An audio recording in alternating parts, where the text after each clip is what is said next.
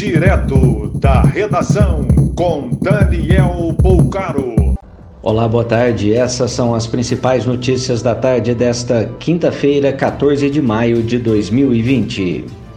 São Sebastião do Oeste, em Minas Gerais, com 6 mil habitantes, proibiu a compra de bebidas alcoólicas até 4 de junho. A medida busca evitar aglomeração em residências. Novo decreto em Roraima suspende as aulas até pelo menos 30 de junho e amplia isolamento em Porto Velho, Ariquemes e Guajará-Mirim.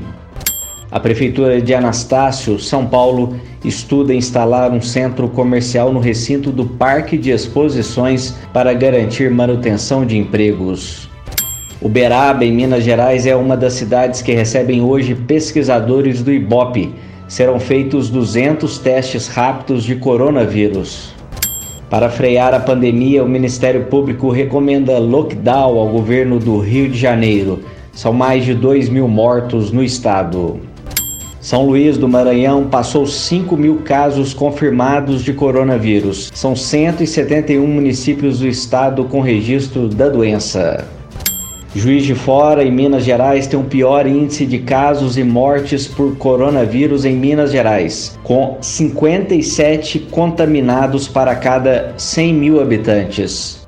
Para evitar sobrecarga de pacientes no Distrito Federal, o governo estuda restringir atendimento de pacientes de cidades vizinhas na rede pública da capital. A cesta básica subiu 5,8% em Porto Alegre em abril com a batata registrando o aumento mais significativo, alta de 34%. Prossegue o trabalho de limpeza de linha férrea em trecho de Aparecida do Taboado, Mato Grosso do Sul. 17 vagões com mil toneladas e meia de soja descarrilharam na terça-feira.